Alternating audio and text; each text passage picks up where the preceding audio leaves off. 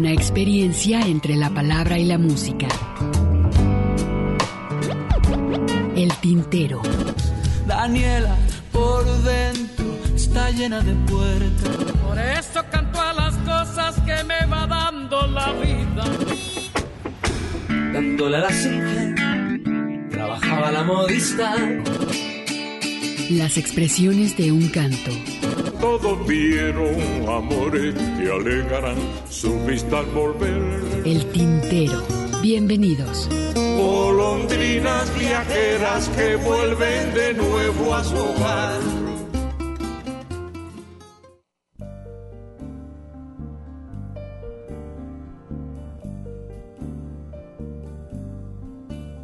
Sentados en corro, merendábamos besos y porros. Y las horas pasaban deprisa entre el humo y la risa. Te morías por volver con la frente marchita, cantaba Gardel. Y entre citas de Borges, Evita bailaba con Freud. Ya llovió desde aquel chaparrón hasta hoy. Iba cada domingo a tu puesto del rastro a comprarte carricoches de miga de pan, soldaditos de lata, con agüita del mar andaluz. Quise yo enamorarte, pero tú no querías más amor que el del río de la Plata. Duró la tormenta hasta entrados los años ochenta. Luego el sol fue secando la ropa de la vieja Europa. No hay nostalgia peor que añorar lo que nunca jamás sucedió. Mándame una postal de San Telmo, adiós, cuídate. Y sonó entre tú y yo el silbato del tren. Iba cada domingo a tu puesto del rastro a comprarte monigotes de miga de pan, caballitos de lata, con agüita del mar andaluz. Quise yo enamorarte, pero tú no querías más amor que el del río de la Plata.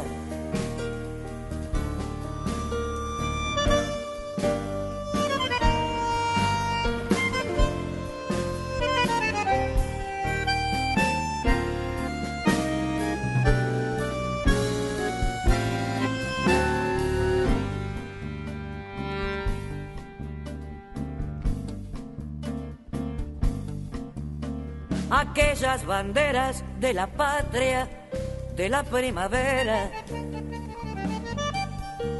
a decirme que existe el olvido, esta noche han venido. Te sentaba tan bien esa boina calada al estilo del Che. Buenos Aires es como contabas, hoy fui a pasear y al llegar a la plaza de Mayo me dio por llorar y me puse a gritar ¿dónde estás? Y no volví más a tu puesto del rastro a comprarte corazones de miga de pan, sombreritos de lata. Y ya nadie me escribe diciendo no consigo olvidarte. Ojalá que estuvieras conmigo en el río de la Plata y no volví más a tu puesto del rastro a comprarte corazones de miga de pan, sombreritos de lata.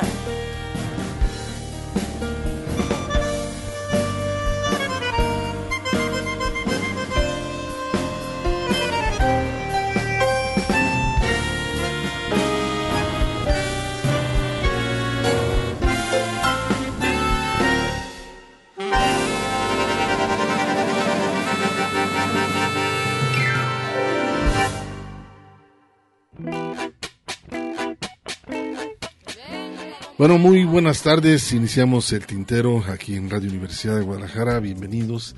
Estaremos hasta las 7 de la tarde por el 104.3. ¿A quién escuchamos? Pues bueno, a esta cantante argentina, Adriana Varela, que la apodan así como la gata Varela. Ella eh, estudió psicoanálisis y lingüística. Ella más o menos inició en el año de 1986 y su primer disco lo publica en el año de 1991, una mujer muy experimentada con su voz sobre el tango. Y pues bueno, con esto iniciamos El Tintero con la frente marchita, un tema de Joaquín Sabina y en este caso, pues bueno, muchísimas gracias a Gustavo, que está por acá con nosotros, Gustavo García, que está en operación técnica. También gracias a mi compañera Ernesto Ursúa, Mari Salazar. Pues estaremos aquí eh, hasta las 7 de la noche, por supuesto, en Radio Universidad de Guadalajara. Y bienvenidos. Por supuesto, vamos a tener también, este Ernesto, una, una plática con Alejandro Juárez. Él nos va a presentar, nos va a hablar más bien sobre una propuesta sobre la publicación de este libro que se llama La Noche Tiene Garras esto un poco más adelante estaremos platicando con él, tendremos algunas producciones. Y pues bueno, bienvenido Ernesto, ¿cómo estás? ¿Cómo te va Hugo García? Buenas tardes a todo nuestro público Radio Escucha. Y empezamos con este tema perteneciente al compilado titulado Entre todas las mujeres. Ya habíamos hablado de este disco hace algunos programas.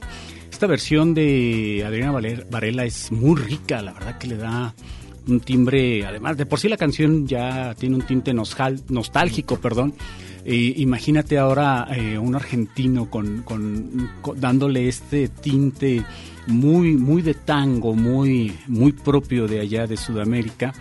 Y, y, que bueno son los temas que se rescatan también de este de este disco no entre todas las mujeres como ya le hemos comentado también suele ser, suelen ser los compilados discos irregulares, ¿no? Tienen tan, de pronto tan buenos temas como temas que, que pasan desapercibidos. Este, este que escuchamos creo que cae Uno en de los que este se salva, ¿no? Así es, en, este, en este último apartado, ¿no? De los, de los que se rescatan bastante bien.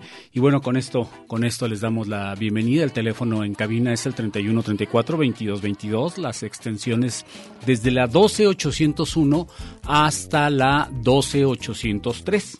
Así que esperamos sus llamadas si es que desean hacerlo o comunicarse con nosotros. También tenemos abierta la única red social con la cual eh, cuenta el tintero, que es precisamente el tintero en Facebook. Ya por ahí este, hemos estado leyendo también sus comentarios, este, compartiendo algunas notas a lo largo de la semana han estado apareciendo cosas interesantes que hemos estado compartiendo para que ustedes también y, pues lean si es que quieren este, echarle un ojo. Sobre todo, leíste la nota esa que te compartí, Hugo, del, de la réplica que se le hacía al diario El País cuando alguna, algún reportero decía que éramos un país roto porque habíamos alcanzado los 100.000 muertos eh, dentro de esta contingencia, de esta pandemia a nivel mundial y, cómo nuestro país vamos eh, había rebasado oficialmente esta cifra partiendo de un estimado también oficial de eh, un millón de de personas infectadas, ¿no?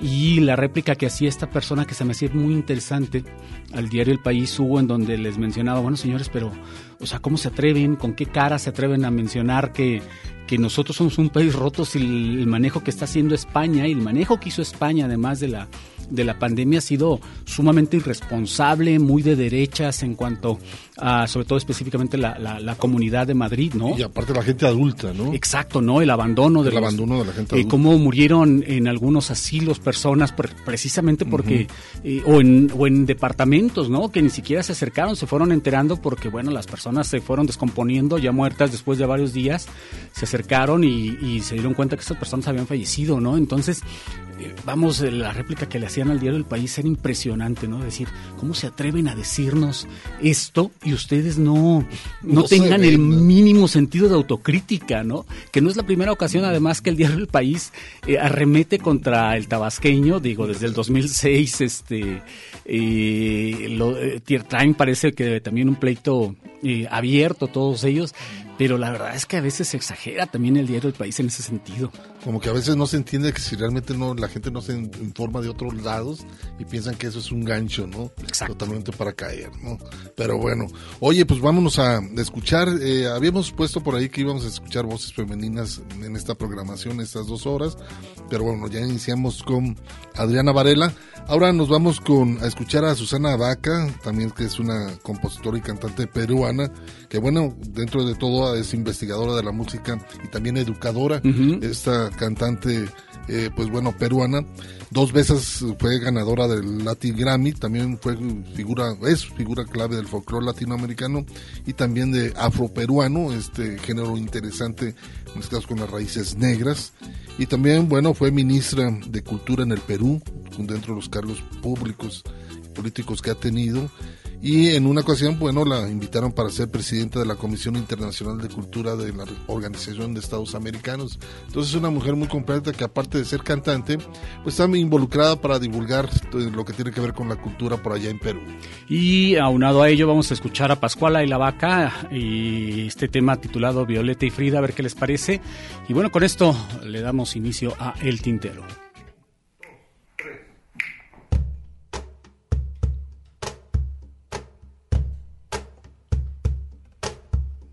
Algo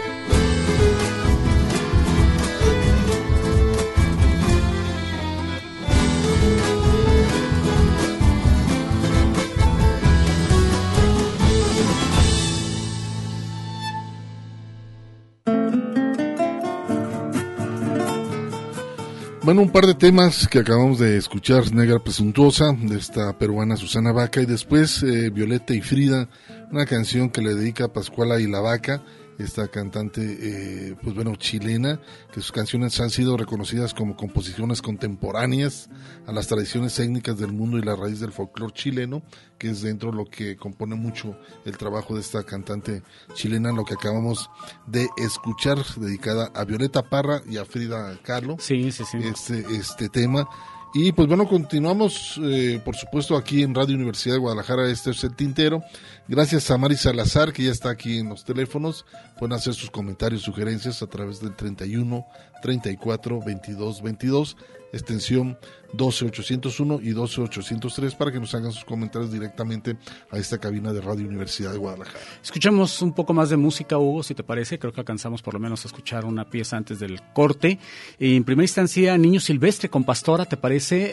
Eh, presentamos también la, eh, la siguiente pieza, que es Esta boca es mía, con quien durante muchos años ha sido corista de Joaquín Sabina y después intenta lanzar su carrera como solista con un par de discos grabados, pero bueno, es que escucharemos a Olga Román, que es de quien estamos hablando, como te decía, con esta boca es mía.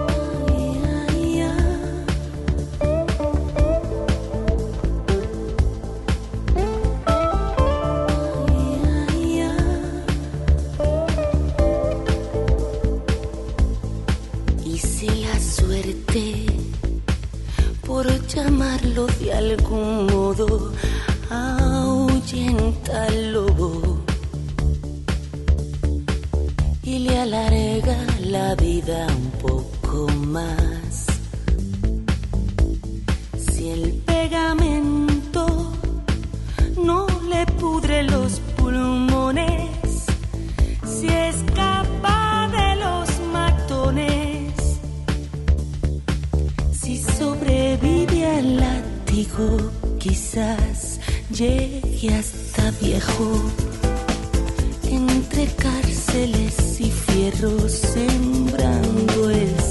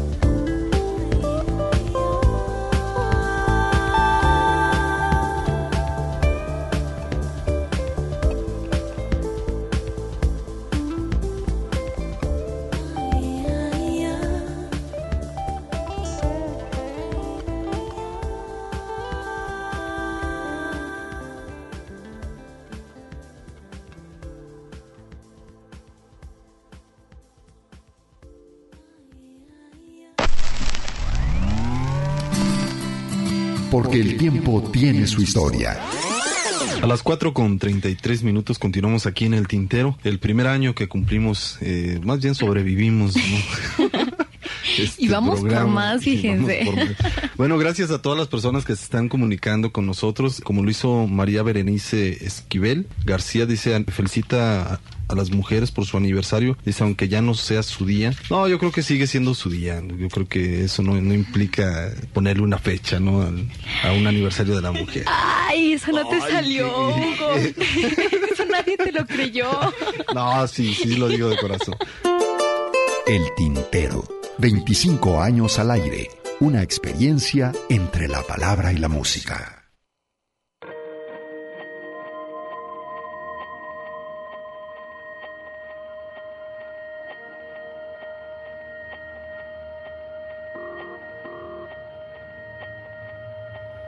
Vale que no tengas que elegir entre el olvido y la memoria, entre la nieve y el sudor. Será mejor que aprendas a vivir sobre la línea divisoria que va del tedio a la pasión. No dejes que te impidan galopar, ni los ladridos de los perros, ni la quijada de Caín, que no te dé el insomnio por contar las gaviotas del destierro, las amapolas de París.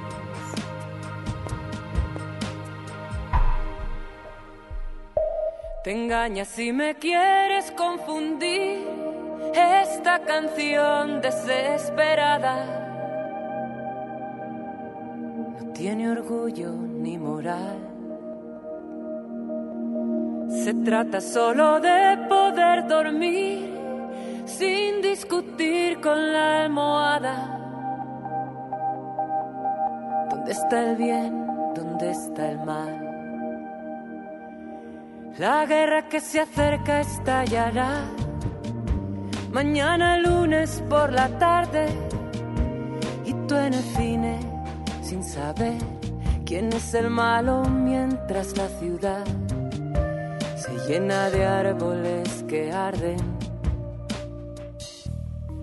Y el cielo aprende a envejecer.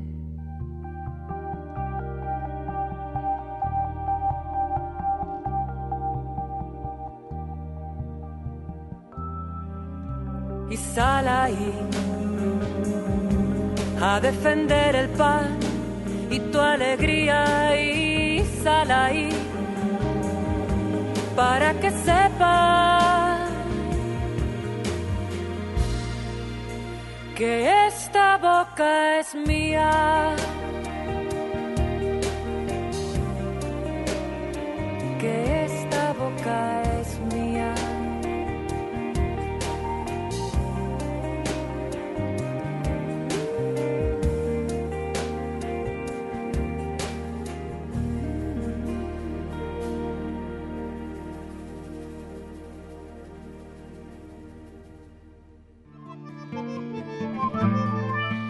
Bueno, un par de temas que eh, acabamos de escuchar. Este trabajo, por supuesto, Niña, Niño Silvestre, con esta cantante española Pilar Sánchez, muy conocida como Pastora, eh, una de las cantantes también de flamenco, por ahí muy reconocida. Y después esta boca es mía, de Olga Román, esta también cantante, por supuesto, que se ha desarrollado también dentro del jazz y por ahí también se ha tenido muy, muy de cerca con Jorge Dresler también y con Pedro Guerra. Ha hecho algo- algunas cosas interesantes dentro de la música. Pero bueno, este, este par de temas. Tenemos algunos comentarios a través de la página del Face. Mario Gómez, muchísimas gracias. De Tijuana nos saluda. Saludos. Gracias. Eh, José Luis Barrera Mora dice, ahora me tocó escuchar el inicio del programa desde eh, el bonito pueblo de Santa Anita. Ah, es muy bonito el pueblo. de Tlajomulco. No, es Tlaquepaque. Santa Anita pertenece Pues al municipio de Tlajomulco. Tlaquepaque. Bueno, Santa Anita debe ser saliendo a Morelia, ¿no? Sí, sí, sí. Por ahí está. Ajá, cerca de Tlajomulco, pero pertenece al municipio de Tlaquepaque. Bueno, eh, dice, comiendo con tranquilidad y disfrutando como se merece el programa. Ahorita está Venden comiendo. muy rica birria por ahí también en Santanita, ¿eh? en el pueblito. Y dice, solo falta un buen vino. Y sí, me faltó el vino para escuchar Esta boca es mía, lo que nos dice José Luis Barrera Mora, que nos está escuchando Saludos. por ese rumbo de nuestra ciudad de Guadalajara. Pues bueno, vamos a hacer un corte de estación, ¿no? Y regresamos después de esto. No vayas con tanta prisa. Observa todo Estás escuchando El Tintero. En un momento continuamos. Quédate un ratito después te vas. Quédate un ratito y después te vas. Escuchas El Tintero. Continuamos. Mi halcón, mi peregrino, hoy me condujo a vos. Bueno, continuamos eh, aquí en, el programa El Tintero y me da mucho gusto tener eh, una plática vía telefónica con Alejandro Juárez, el escritor, que nos va a presentar este, este trabajo, bueno, que va a sacar este trabajo, se llama La Noche Tiene Garras, interesante. Alejandro, ¿cómo estás? Hola, muy bien. Aquí un gusto saludarlos. ¿Cómo estás, Alejandro? Buenas tardes. Te eh, saluda Ernesto Ursúa. Oye, y cuéntanos, ¿en qué consiste este proyecto que estás trabajando? Eh, este proyecto es un libro de cuentos, son 20 historias. Eh, le llamo una colección de relatos sombríos, en donde eh, se exploran, digamos, como caminos eh, que podrían llamarse pues tenebrosos, desde, desde minificciones, eh, cuentos en menos de 100 palabras, hasta historias más largas de 20, 22 páginas, en donde se abordan eh, cuestiones, digamos, que pasan en las sombras, cosas que tienen que ver con eh, gente pues un poco perversa, eh, cosas por ahí que acechan con cuerpos tentadores, con alientos cálidos, pero en realidad con toda la intención de jalarte las sombras, ¿no? Este proyecto lo estamos ahorita a punto de sacar el libro y en- pues estoy haciendo un experimento invitando al público a que se sume al esfuerzo. Eh, ahorita en el proceso se puede decir que es una especie como de, de preventa, eh, pero en el proceso también se pueden adquirir eh, algunos objetos conmemorativos especiales, no se van a, no se van a volver a sacar después, que son playeras, tazas, eh, unas libretas con tapa de madera tallada en láser eh, y se puede, digamos, esto hacer a través de una plataforma este que también estoy utilizando por primera vez y es un proceso muy interesante que se llama Kickstarter.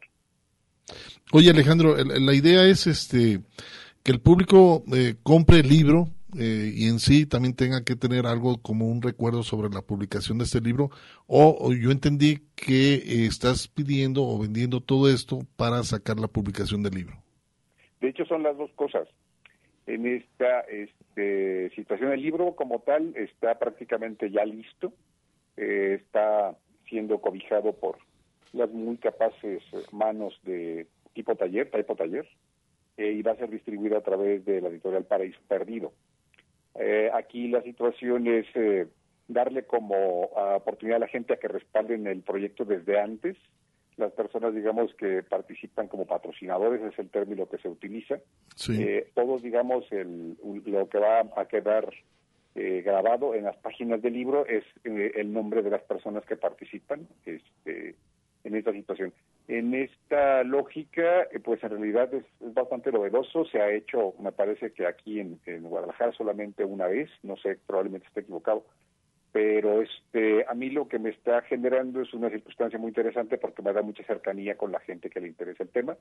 Estoy ahorita sacando fragmentos de las historias en mi página web, este eh, eh, que está también en, Facebook y estoy mandando información sobre el proceso de creación del libro. El día 6 de diciembre voy a hacer un evento en vivo y voy a comentar algunas circunstancias sobre el cierre de la campaña. Es el último día, de hecho, para poder participar. Le comento un poco a la gente, digamos que nos escucha, probablemente al- algunos de los los escuchas hab- habrán escuchado hace ya algunos años aquí, aquí mismo en el programa del Tintero, unas colaboraciones que se hicieron, dos radiocuentos con historias mías, una que se llama El Tigre y otra eh, Sí. El Sueño de Vivir, este que por ahí, entre otras voces, participaron con el David el, el Negro Guerrero, con Francisco Rojas, ah, y que eh, poco a poco, digamos, como que fueron creando cierto interés en mis textos. Eh, yo he tenido afortunadamente la oportunidad de ganar algunos certámenes literarios, algunas menciones honoríficas, eh, dos que me parecen, pues a mí me, me, me da mucho gusto. Este, gané en dos ocasiones el Premio Nacional de Cuento de Ciencia Ficción, el Julio Verne. Eh, y los géneros que a mí me gustan tienen que ver con, eh, si lo pudiéramos como denominar una especie de fantasía tenebrosa, por un lado, y por otro lado la especulación eh, distópica sobre circunstancias de futuros no necesariamente luminosos. Y Sí. de hecho los dos, las dos historias que se colaron al- en estos premios fueron justamente de ciencia ficción y, y sí, digamos, como que muestran espejos más bien oscuros. Fíjate que esto se me hace muy interesante porque, primero, por el hecho de utilizar Kickstarter, ¿no? Que es una plataforma a través de la cual, como bien mencionas, el público se involucra en la creación de un contenido en particular. Puede ser este desde, desde un libro, como lo estás mencionando, hasta la creación de contenido audiovisual, discos, eh, etcétera, etcétera, ¿no? Y la otra es el hecho de que estás eh, apelando a un, si se vale la expresión, porque no me gusta mucho utilizarla de esta forma, pero bueno, lo voy a hacer, a un nicho de mercado muy interesante eh, porque pues lo que hace muchos años era reservado para lo- lo- los que éramos los famosos nerds, geeks y todas estas personas que, que de pronto nos clavábamos mucho con estos géneros, con la cuestión de la ciencia ficción, la cuestión de, de los subgéneros literarios, de los subgéneros cinematográficos, de ir a, a- a buscar, por ejemplo, piratería de, de- del cine de terror asiático que en, en aquel entonces eh, se- solo se encontraba en el tianguis cultural, por ejemplo. Y- y- y es un nicho de mercado que se me hace muy interesante porque además el público suele ser primero muy crítico y segundo muy fiel, ¿no? A pesar de la contradicción que pueda haber en, esta apreciación y, que permitiría en un momento determinado, efectivamente, como lo mencionas, que el público permita llevar de la mano la publicación de, de- este trabajo y que además con esta ventaja que ofreces de generar contenido adicional eh, para eh, precisamente este público que suele ser además un coleccionista voraz, ¿no? Sí, sí, de hecho, es- es- esto que dijiste me parece que lo describe muy bien. Efectivamente, el, sector eh, de gente que le gusta de este tipo de literatura sí tiende a ser muy crítico y efectivamente también tiende ser muy fiel. Ah, de hecho, este, cuando yo presenté mi primer libro en 2011, que es La Bestia de la Luna Azul, que incluye esos dos cuentos ganadores de, del premio, eh, incluye también este, los textos de los dos radiocuentas que comentaba hace un ratito y algunas otras historias originales eh, exploraron cosas que de alguna manera retoman eh, ciertas figuras, ciertos mitos que ya están ahí, pero yo lo que estoy tratando es de darles como una interpretación o una mirada quizás un poco distinta. Eh, por supuesto, alguna, en algunos casos tuvo más éxito que en otros, pero a partir de esta circunstancia, la verdad a mí me ha gustado siempre escribir. La, primera historia que yo recuerdo que escribí, la escribí cuando tenía nueve años. Eh, llegó a mis manos ah, en Narraciones Extraordinarias, me lo regaló una tía. Yo no yo no sé si mi tía sabía este qué onda con las historias, porque yo, pues, que- que por supuesto que me generó un impacto toda la obra de Poe. Y ahora las veo atrás y digo, wow, o sea, pues por supuesto que es muy fuerte que un niño de ocho años tenga acceso a la obra literaria directa sin así, sin las Sin algún tipo de filtro, como puede ser una interpretación, una adaptación. También eso ocurre con las cuestiones ilustradas o por el estilo. A mí mar- me marcó mucho Poe, entre otros autores. Este, por ejemplo, eh, yo tengo deudas con Cortázar, tengo deudas con Juan José Arreola, fuertísimas también, por supuesto, con Lovecraft. Ah, y de manera más reciente, este, a mí me han influido también eh, historias eh, contemporáneas, por ejemplo, como las de Carlos Bustos, este, también Tapatío, buenísimo, lamentablemente fallecido hace eh, un par de años, Cecilia Udave, que es fantástica también con todo lo que trabaja, sobre todo historias breves y por la parte más realista, pero con un lenguaje durísimo, este, muy preciso y muy descarnado en algunas situaciones. Gabriela Torres Cuerva, también este, eh, de acá, de, estas tierras, y probablemente una de las narradoras más finas que existen en la actualidad, no solamente en Jalisco, sino en todo, el- país. ¿no? Entonces, a partir de toda esta circunstancia, uno siempre está en contacto con esta situación, y en esta lógica no es que yo esté como descubriendo el hilo negro, no, no es una circunstancia de ser necesariamente original, pero sí encontrar una voz propia que les sea atractiva a los lectores eh, y que les genere una sensación de inquietud, que les genere una lógica de cerrar el libro y que se queden pensando en la historia. Eh, algunas personas me han confiado que en algunos casos han tenido sueños, no necesariamente pesadillas, pero sí sueños muy vividos después de ver alguna de las historias y pues eso por supuesto francamente es eh, para un escritor pues muy motivador. ¿no? Así es, Alejandro. Oye, Alejandro, pues este, coméntanos ya por último cerrar esta entrevista, eh, cómo se puede acercar el público para el apoyo para esta esta publicación. Pueden entrar directamente a Kickstarter, eh, así como escucha, eh, y pueden eh, buscar en La Noche Tiene Garras y los va a llevar directamente de esta situación. O si lo quieren más fácilmente, pueden visitar mi página, eh, mi fanpage en Facebook, que eh, se llama Alejandro Juárez Escritor, y ahí vienen los enlaces para poder darle clic y entrar directamente eh, al espacio en Kickstarter donde se, se está promocionando. Este, lo que se están ofreciendo son paquetes. Los paquetes, digamos, para apoyar el, el proceso son desde un peso, aunque se oiga este, curioso. Hay una eh, opción que se llama este, sin recompensa. Curiosamente, varias personas la han utilizado y eso se me hace pues muy, muy agradecible, es mucha generosidad. Y otras, sin embargo, puedes seleccionar y puedes seleccionar, por ejemplo, descargar el libro en formato electrónico, el formato electrónico más el libro impreso, y le puedes eh, estar ahí manejando combinaciones con playeras, con estas libretas que están hermosas, como les mencionaba, de, de esta tapa dura en madera, con hojas recicladas por dentro y la hoja y la portada tallada con láser con la imagen de, del libro.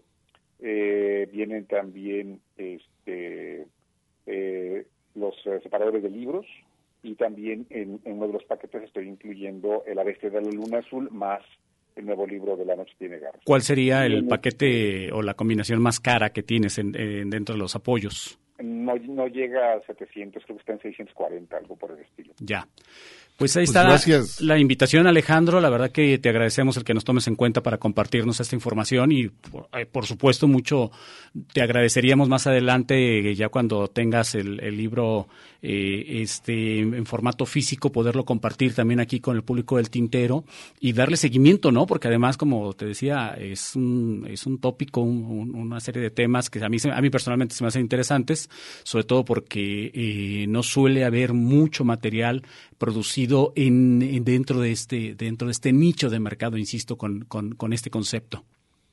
Sí, de hecho, igual este, un comercial en general, si tiene una oportunidad todavía el día de hoy y mañana está el Festival Fóbica, acá en este Arcadia Fusión Cultural. Ah, pues Este, eh, perdóname que te interrumpa. Precisamente anoche estaba yo ahí dando una conferencia sobre, tuvimos una plática sobre el soundtrack en, la- en las películas de terror, sí, sí, precisamente. De hecho, Ujú. este, ya al final no hubo oportunidad de saludar, porque tenía por ahí que ver unas cosas con el organizador, pero sí estuve ahí presente y la verdad muy interesante la charla. Pues muchísimas gracias, Alejandro Juárez, escritor, ustedes. sobre esta abrazo. propuesta que nos invitando. Igual, cuídate y ahí estamos en contacto. Claro que sí, muy amable. Saludos al público. Claro que sí, Alejandro. Pues bueno, esto es una charla interesante con Alejandro sobre su propuesta, la publicación de este libro, Las noches tienen garras. Interesante su propuesta. Y vamos a continuar, vamos a escuchar. Ahora nos vamos a Costa Rica y escuchar a Guadalupe Urubina, que pues bueno, es una es hija de campesinos. Muy interesantes, sus influencias vienen del mundo musical alternativo y su música latinoamericana de los años 70. Su primer disco fue La Paz Comienza en Centroamérica, esto lo publicó en el año de 1986 y bueno, en el 95 recibe el premio Gaviota del Círculo de Bellas Artes en Madrid, España, por su narración oral, un trabajo que también lo ha llevado por viajar por varias partes del mundo, esta cantante de Costa Rica. Y vamos a dejarles este trabajo que se llama Mariposa de Mar y lo ligamos con los colores de la tinta.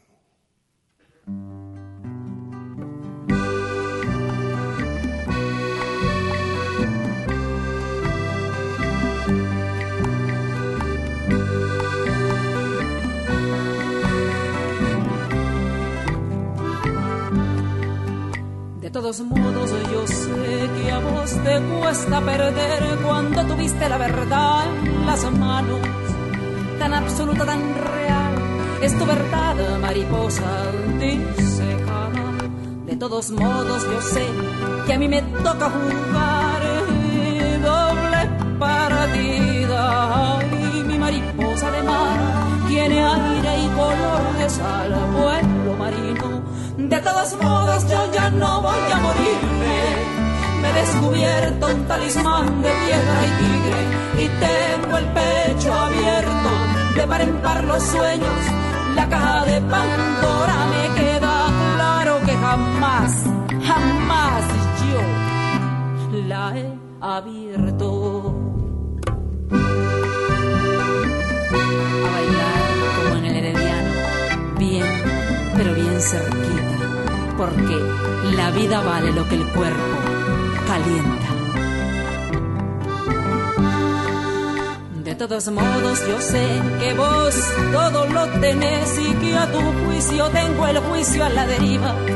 Y las estaciones que hay marcadas sobre mi piel me hacen variada y tornasol de cuatro vientos de todas amados. Yo sé que a vos te gusta vivir teniendo siempre la alegría controlada y que a mí me gusta errar, construir y destrozar. Yo tengo la magia y el arte de siempre, de siempre, siempre. Empezar. De todos modos yo ya no voy a morirme. Me he descubierto un talismán de piedra y tigre y tengo el pecho abierto y de par en par los sueños. La caja de Pandora me queda claro que jamás, jamás yo la he abierto. De todos modos yo ya no voy a morirme, no. Me he descubierto un talismán de piedra y tigre y tengo el pecho abierto y de par en par los sueños. La caja de Pandora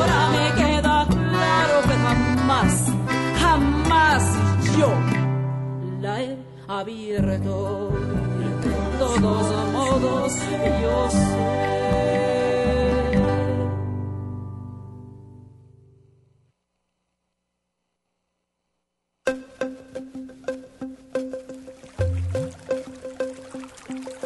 Los colores de la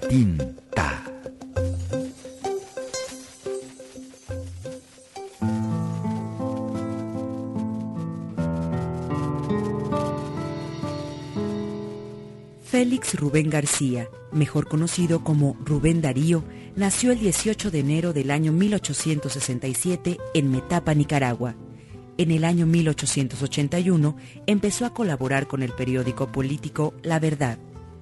Un año después impartió clases de gramática en El Salvador y regresó a su país en 1883, año en el que escribió Alegorías. Durante 1884 y 1888, Rubén Darío trabajó en una importante oficina de la presidencia nicaragüense y en la Biblioteca Nacional. Colaboró en el Diario de Nicaragua, El Ferrocarril y en El Porvenir.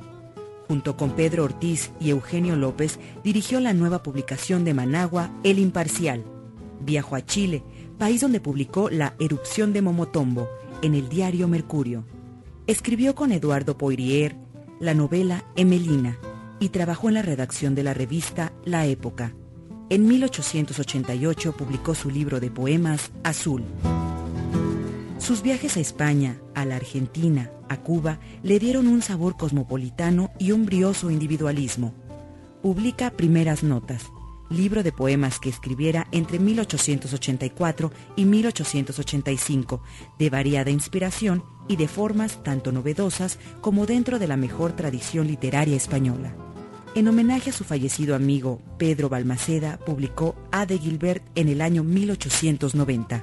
Como representante diplomático durante 1893, viaja por distintos países de Latinoamérica y Europa. Un año más tarde, junto con Ricardo Jaimes Freire, publicó la Revista de América. Trabaja en Argentina para el periódico La Nación de Buenos Aires, motivo por el que viaja a España como corresponsal. Gracias a esto conoce en Madrid a quien sería por mucho tiempo su inspiración, Francisca Sánchez, campesina y analfabeta. Como enviado de la Nación, viaja durante varios años por Europa. Vuelve a Nicaragua en el año de 1907 y es recibido con honores y nombrado ministro residente en España. Murió el 6 de febrero de 1916 en León, Nicaragua, después de haber sido intervenido quirúrgicamente.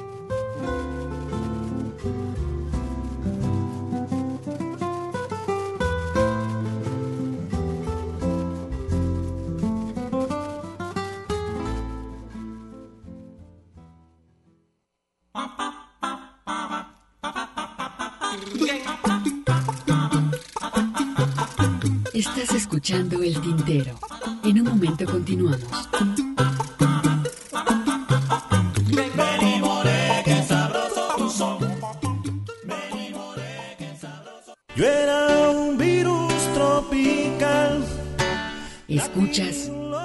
Tintero.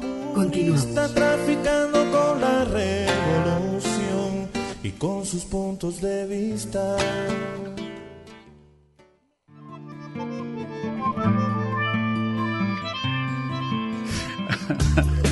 Ay, uh, pero bueno.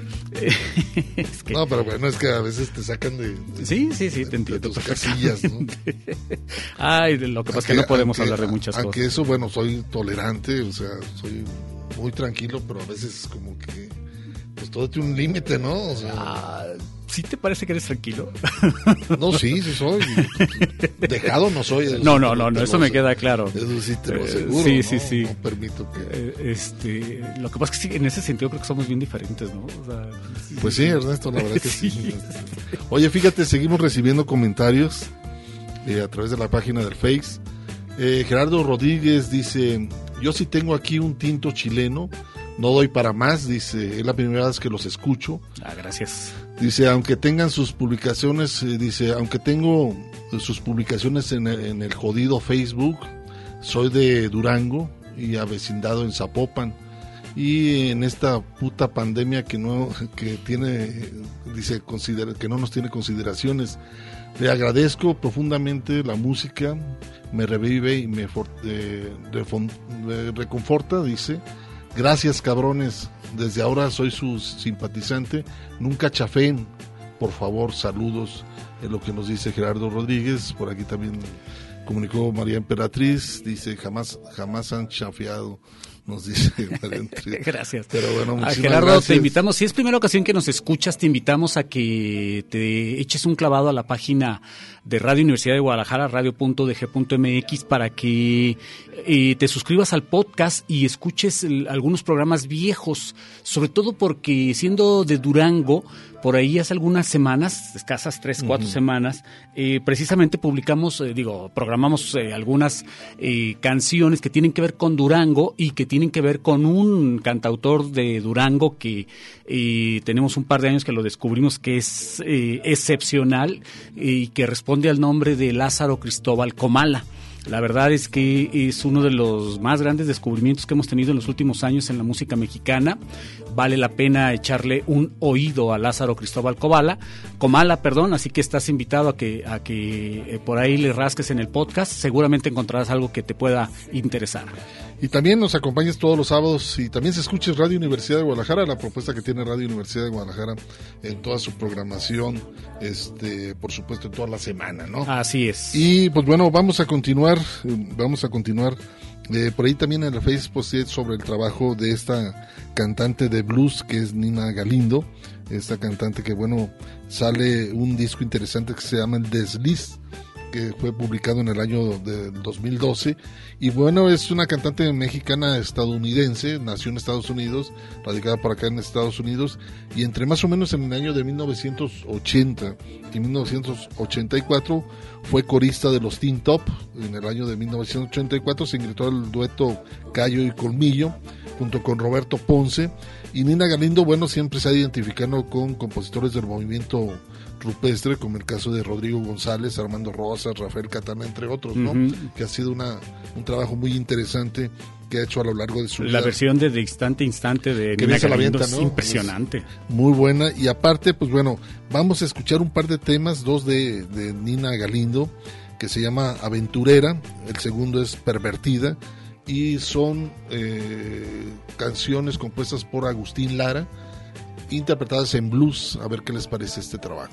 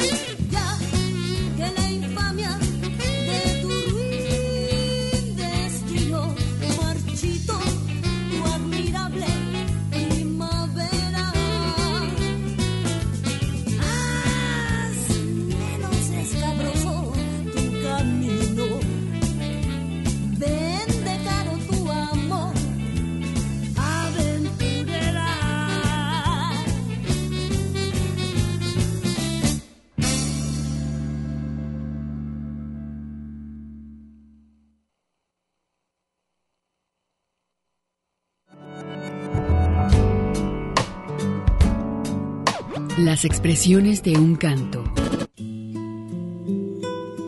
Yo creo que si el artista no es independiente, no es nada. Y entonces, desde mi independencia, desde luego nunca ha conseguido comprar nadie. Yo creo que la canción debe de ser un instrumento social, porque creo que todo arte tiene que ser un instrumento social. ¿Y por qué lo creo? Pues porque si el, si el arte no es social, si la creación contemporánea no es social, pues lo que hace es que se inhibe de la vida de los que están alrededor de él y se convierte en un, en un gesto altivo, en una torre de marfil que a lo mejor en ese momento pues de repente tiene una trascendencia, pero no va a tener capacidad de trascender al cabo de los años, desde luego después de la muerte del artista.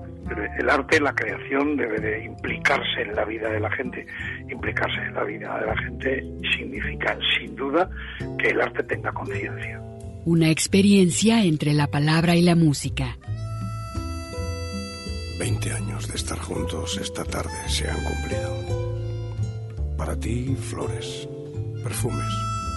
Para mí, algunos libros.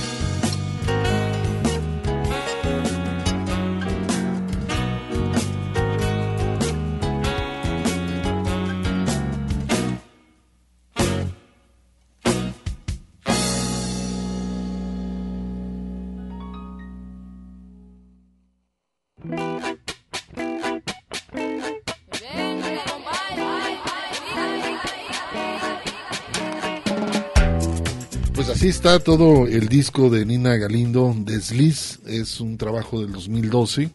Eh, pues bueno, un homenaje en blues que le hace a, a este compositor, uno de los más reconocidos compositores de México, que es Agustín Lara, en ese marco de género blusero, y es el trabajo que hace Nina Galindo, esta cantante eh, mexicana estadounidense, que en su momento, pues bueno, se, de los cuatro años se vino, este, se la trajo su mamá, que es artista por ahí, eh, pues, ¿cómo se llama? De lo comercial, ¿no? Por ahí su mamá es- hace algunos programas de televisión. Sí, sí, sí. De hecho, me estaba acordando, eh, estaba pensando en, en lo parecido que es la historia de vida de, Nina Galindo con Betsy Pecanins, ¿te acuerdas también?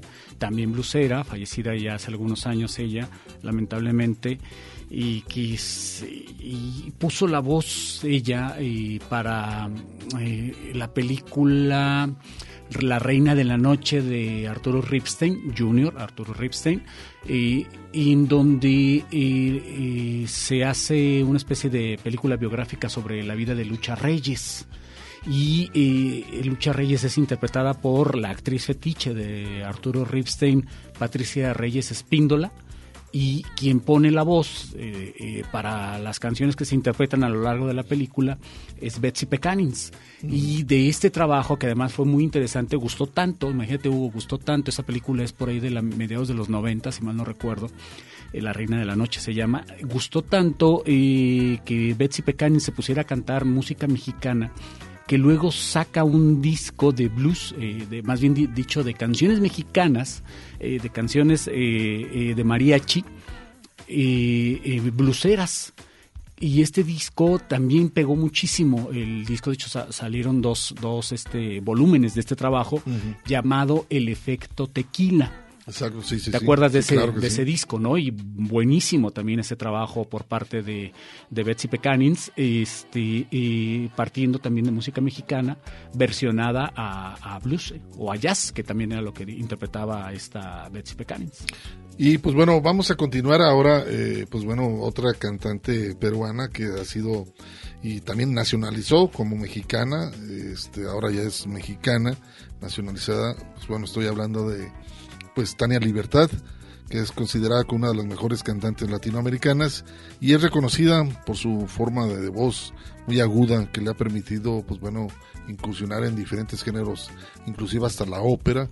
Y quizás una de las mujeres que, pues bueno, ha abierto escenarios a muchos cantantes, ha estado muy presente, como el caso de Mercedes Sosa, Pablo Milanés, este Salcero también por ahí, el Willy Colón, eh, trabaja también con Tito Puente, Serrat, Silvio, Chico Buarque, el último dijo por ahí que estaba con Chico Buarque, Fito Páez, León Gieco, y por supuesto, pues un trabajo que también hizo junto con la Sonora Santanera que vamos a escuchar a continuación y después vamos a ligar eh, un Otro tema, tema de Agustín Lara. otro tema de Agustín Lara, eh, Ernesto, pues estamos hablando de Luz Casal como solista española más valorada dentro de la música de su país y en los años 80 fue que logró fama internacional, pero esto lo llevó muy específicamente en Francia, especialmente con la película Tajones Lejanos de Pedro Almodóvar, que en ese entonces vendió cerca de 5 millones de discos. Sí. Y por el tema de Agustín Lara. Por este tema de Agustín Lara, precisamente, que, que ella y, y también interpreta el tema en eh, vemos actuando se me escapa el nombre de la actriz en este momento así de bote pronto luego al rato se los comento pero es eh, eh, la voz de Luz Casal con este tema que además es emblemático. Y también hay una recopilación de por ahí tenemos ese disco tú también lo debes de tener una copia de este o un respaldo de este disco Hugo de las canciones de Almodóvar que son eh, eh, canciones que se han interpretado en las muchas películas de Almodóvar sobre todo de casi en la mayoría casi son mm, de autores mexicanos. Lola Beltrán, Cha- eh, Chabela Vargas, intérpretes, está esta de Luz Casal, entre muchas otras. ¿eh? Bueno, interesante el hecho de que al vender 5 millones de copias del disco sobre la música y esto le que le diera fama a una canción, pues yo no tanto que le diera fama, simplemente que le hizo un arreglo totalmente diferente a una canción de Agustín Lara. Marisa, Marisa Paredes se y llama. pues la bueno, se llama Piensa en mí esa, esa canción. Pues primero vamos a escuchar a Tania Libertad y la Sonora Santanera, por supuesto, Amor de Cabaret, y lo ligamos con Luz Casal, Piensa en mí.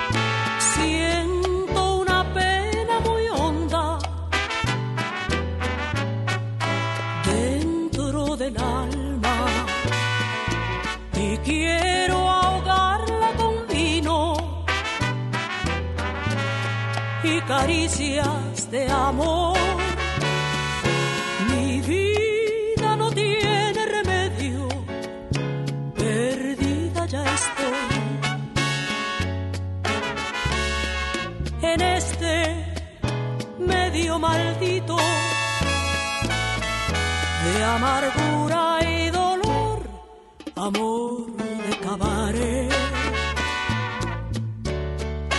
que no es sincero, amor de cabaret,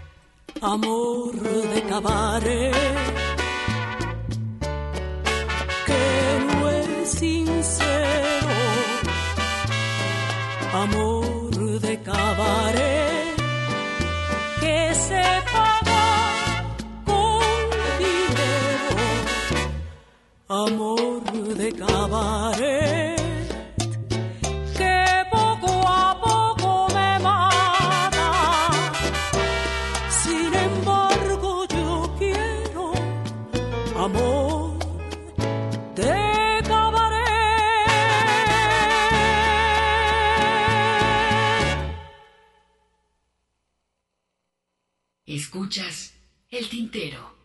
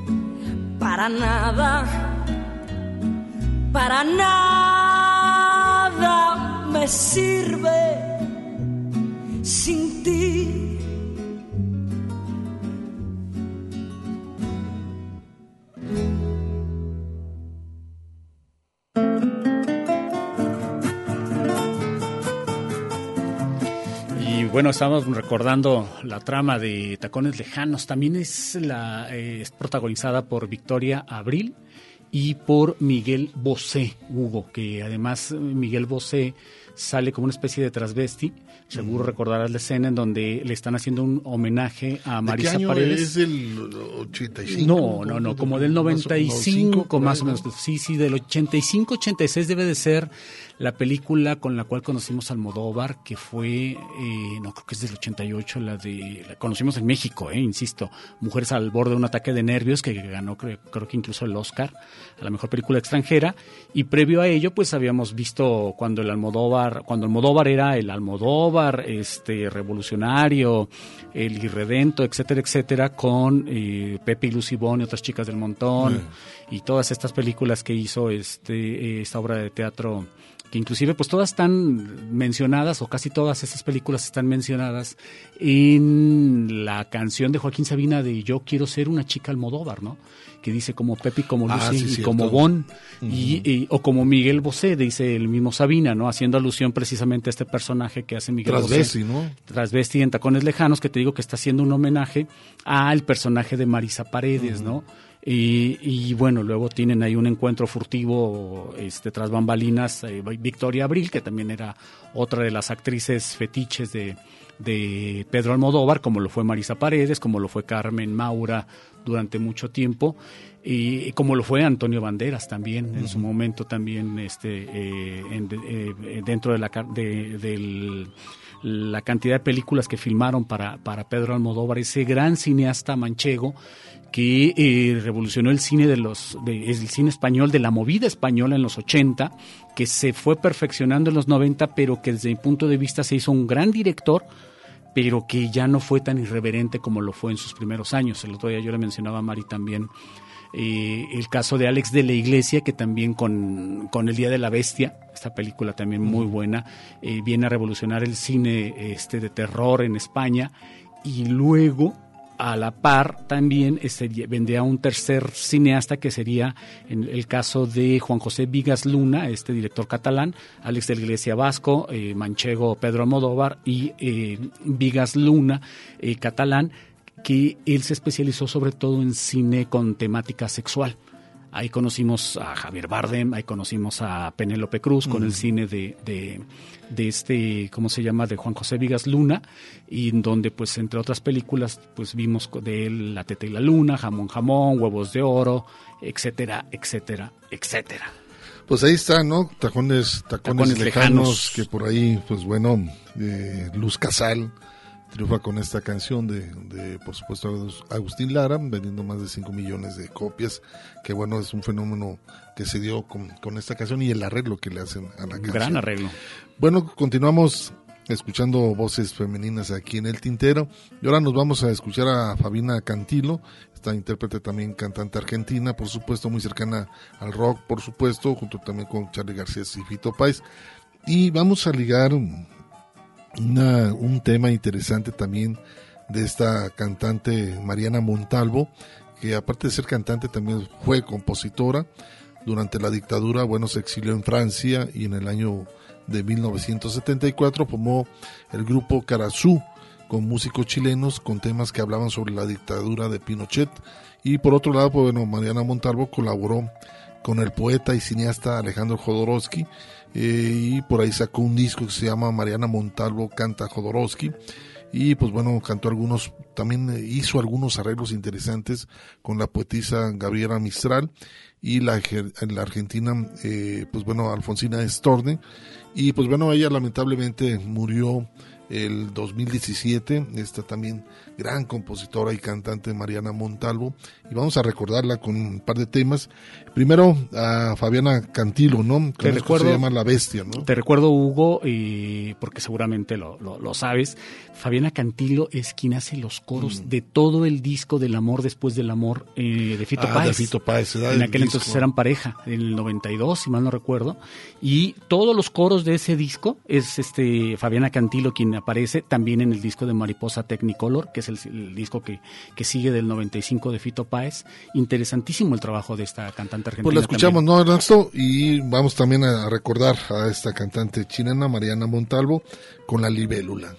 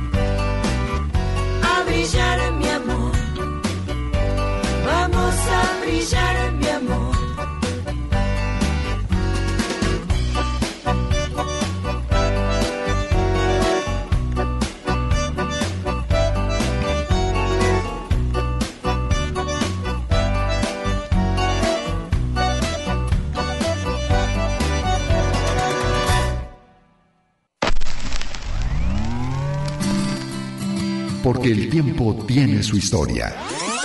Una caja de zapatos solo tiene zapatos.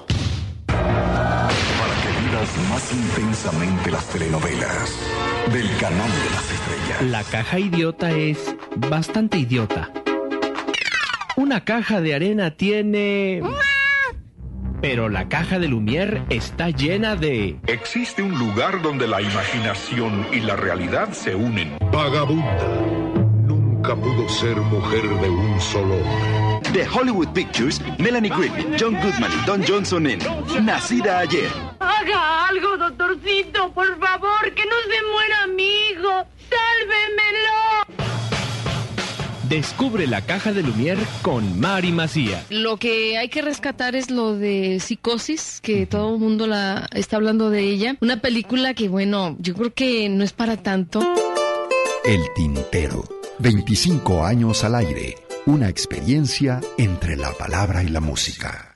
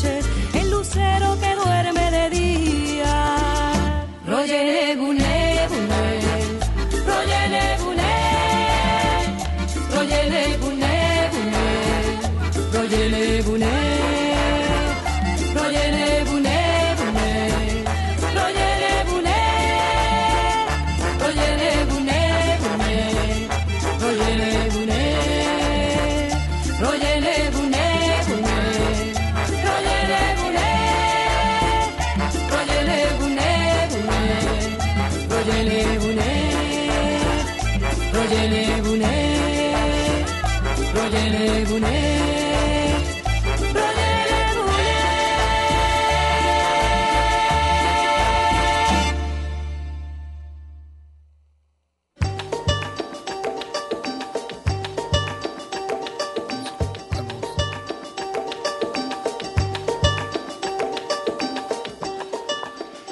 pues un par de temas que acabamos de escuchar y más bien como también recordar, ¿no? A Mariana Montalvo con esto La Libélula, después a Fabiana Cantilo con eso que se llama La Bestia y haciendo una programación de voces femeninas. Voces femeninas, ¿no? Que no es la primera ocasión que, que- que estamos que- haciendo por acá en el tintero, Así ¿no? es, que se programan voces femeninas. Por lo pronto, bueno, tenemos un corte de estación, Hugo. ¿Te parece si vamos a este y regresamos para seguir platicando, pero sobre todo para seguir escuchando más música con voces femeninas? Una pausa para llenar de tinta nuestras plumas. El tintero.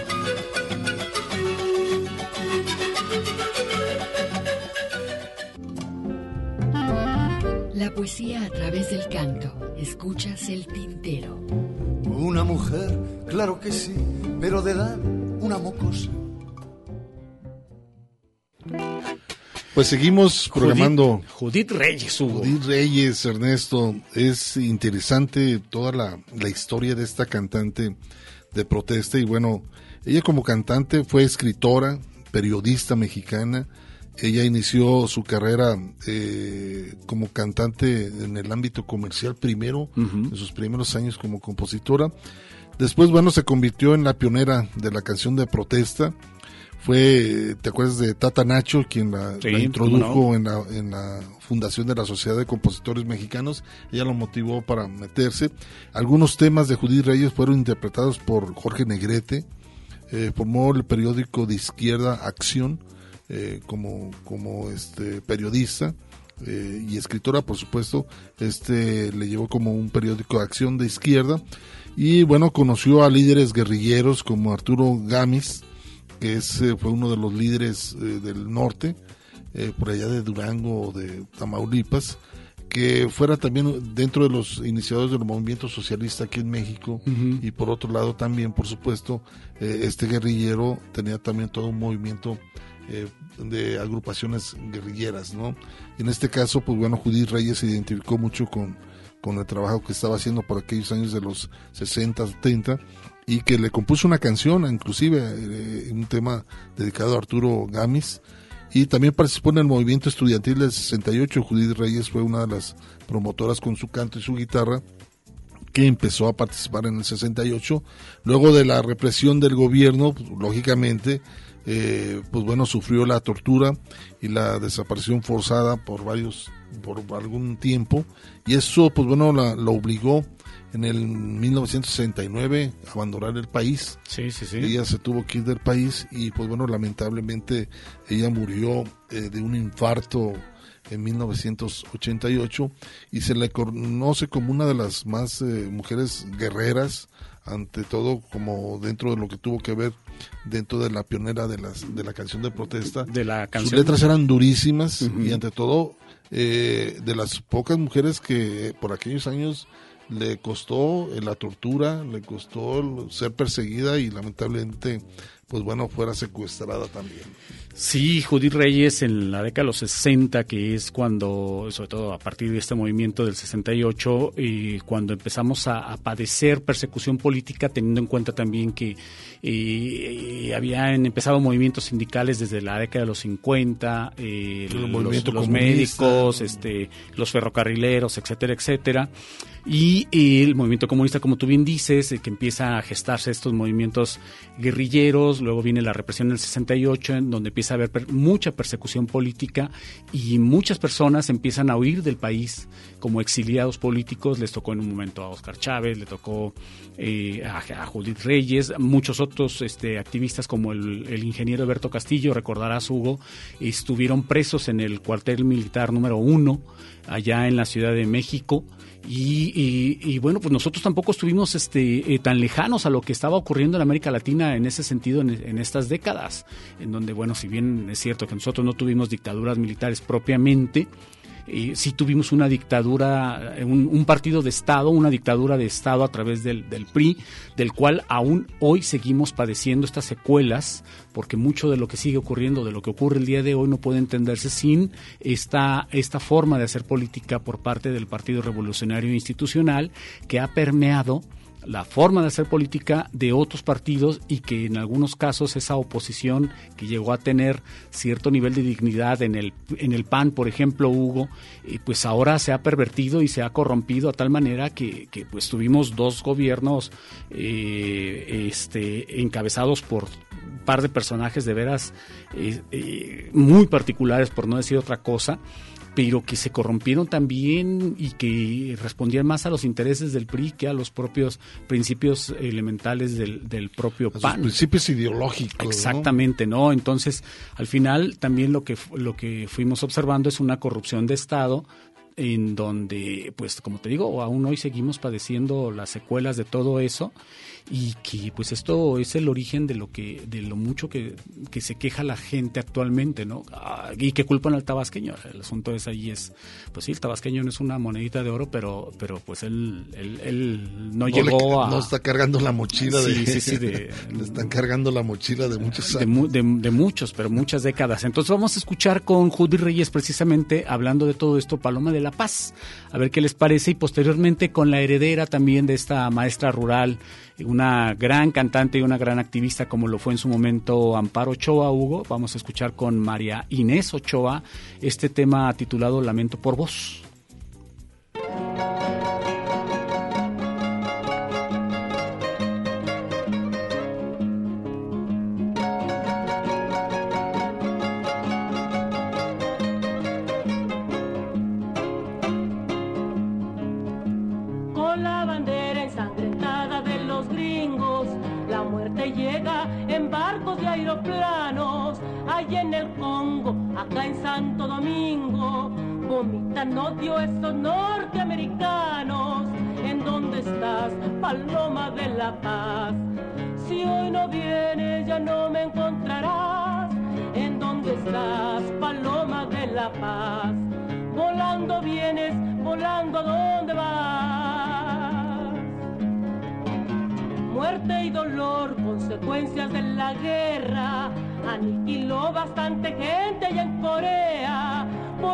Garra imperialista,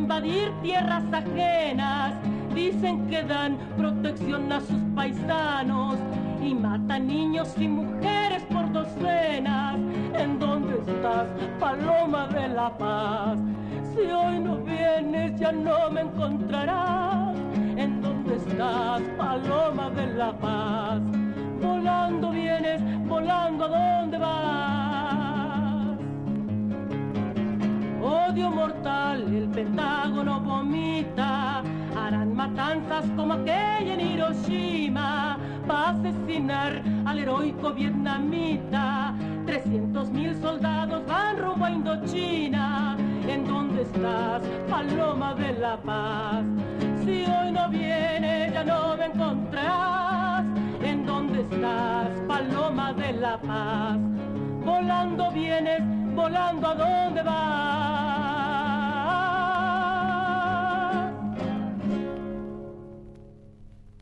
Escuchas el tintero.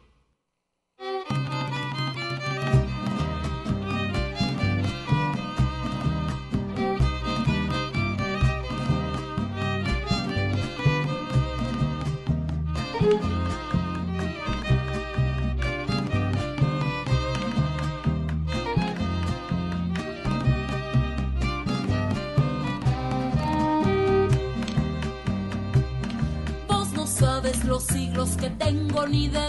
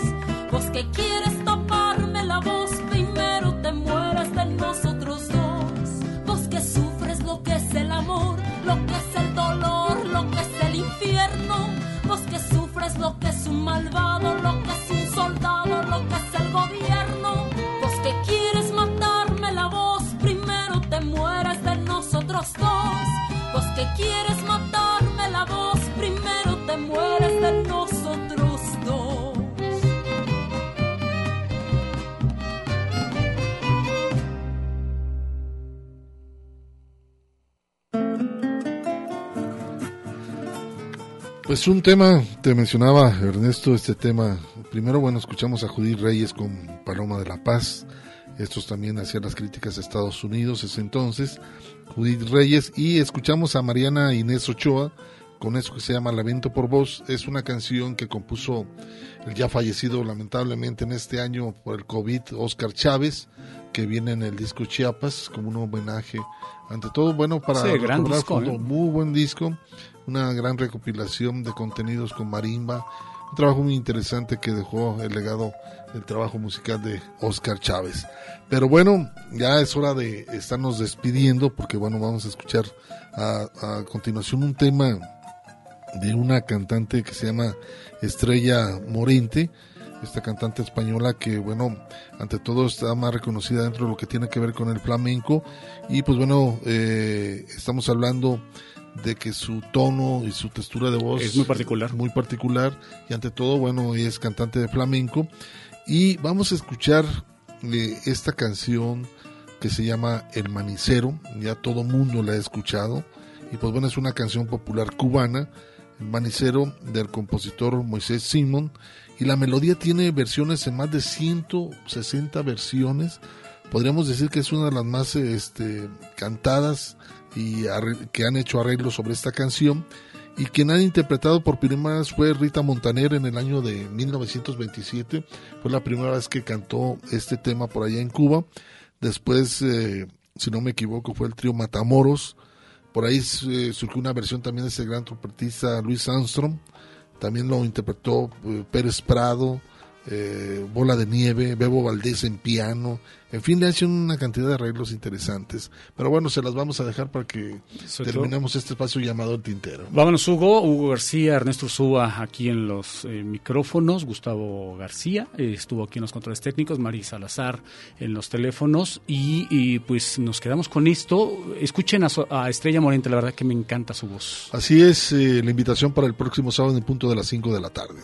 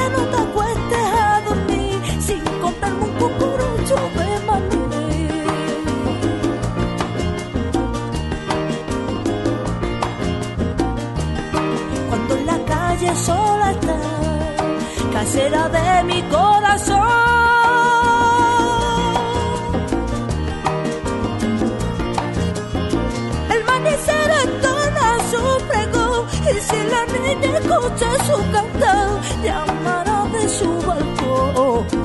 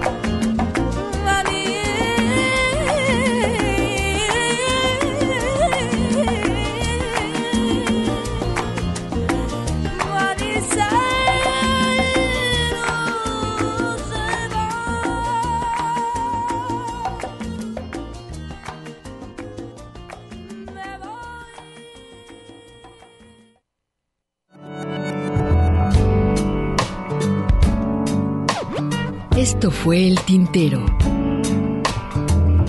Una experiencia entre la palabra y la música.